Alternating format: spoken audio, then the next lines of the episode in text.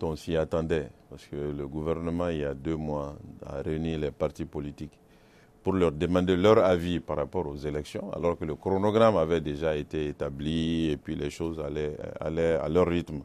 Après, les partis ont donné leur opinion sur le fait qu'il faut essentiellement se focaliser sur les présidentielles. C'est que le gouvernement a accepté, c'est une bonne chose. Seulement, le plus important dans tout ça, c'est que on se parle, on se concerte. Nous avons tous quelques expériences en matière électorale. Nous demandons à nos autorités de travailler avec les partis politiques pour régler la question du NINA, du, RAVEC et du fichier électoral et régler la question des réformes. Ce sont les deux raisons que le gouvernement a avancées pour que le report puisse se faire en quelques semaines ou en un mois ou en deux mois, c'est que je pense. C'était très peu probable qu'on tienne le, le, délai du 4 février pour les, pour les présidentielles. Aujourd'hui, regardons de l'avant et essayons de voir avec le gouvernement comment travailler afin que le léger report, le terme léger report, c'est le gouvernement qui l'a employé, puisse être vraiment un léger report et un dernier report. Depuis un certain temps, nous assistons à la recrudescence euh, des attaques. En tant qu'ancien Premier ministre qui, suis allé, qui est allé à Kidal, quelles sont vos propositions de solutions au niveau de Yelema par rapport à cette violence? Nous, nous appelons à la paix, à la stabilité et surtout, surtout, aux discussions entre le gouvernement et les signataires de l'accord d'Alger.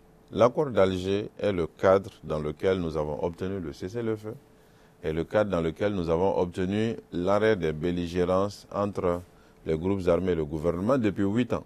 Depuis le départ annoncé de la MINUSMA, on a dit attention, les départs de la MINUSMA vont laisser face à face les forces armées maliennes et les groupes signataires. Il risque d'y avoir des confrontations, surtout par rapport aux emprises, au camp que la MINUSMA occupe.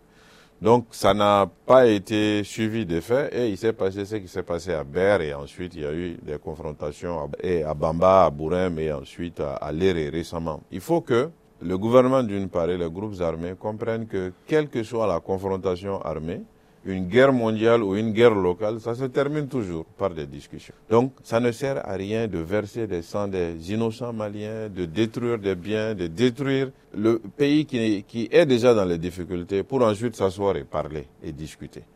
Nous, nous pensons qu'il faut que les Maliens, et c'est d'ailleurs ce que le gouvernement dit, c'est ce que les groupes armés disent, qu'on pratique et qu'on concrétise ce qu'on dit par s'asseoir et se parler comment le départ de la MINUSMA de Kidal prochainement, d'ailleurs à Galok et ailleurs, puisse se traduire par plutôt une pacification, une présence de nos forces armées, mais aussi une collaboration avec les, les, les groupes armés.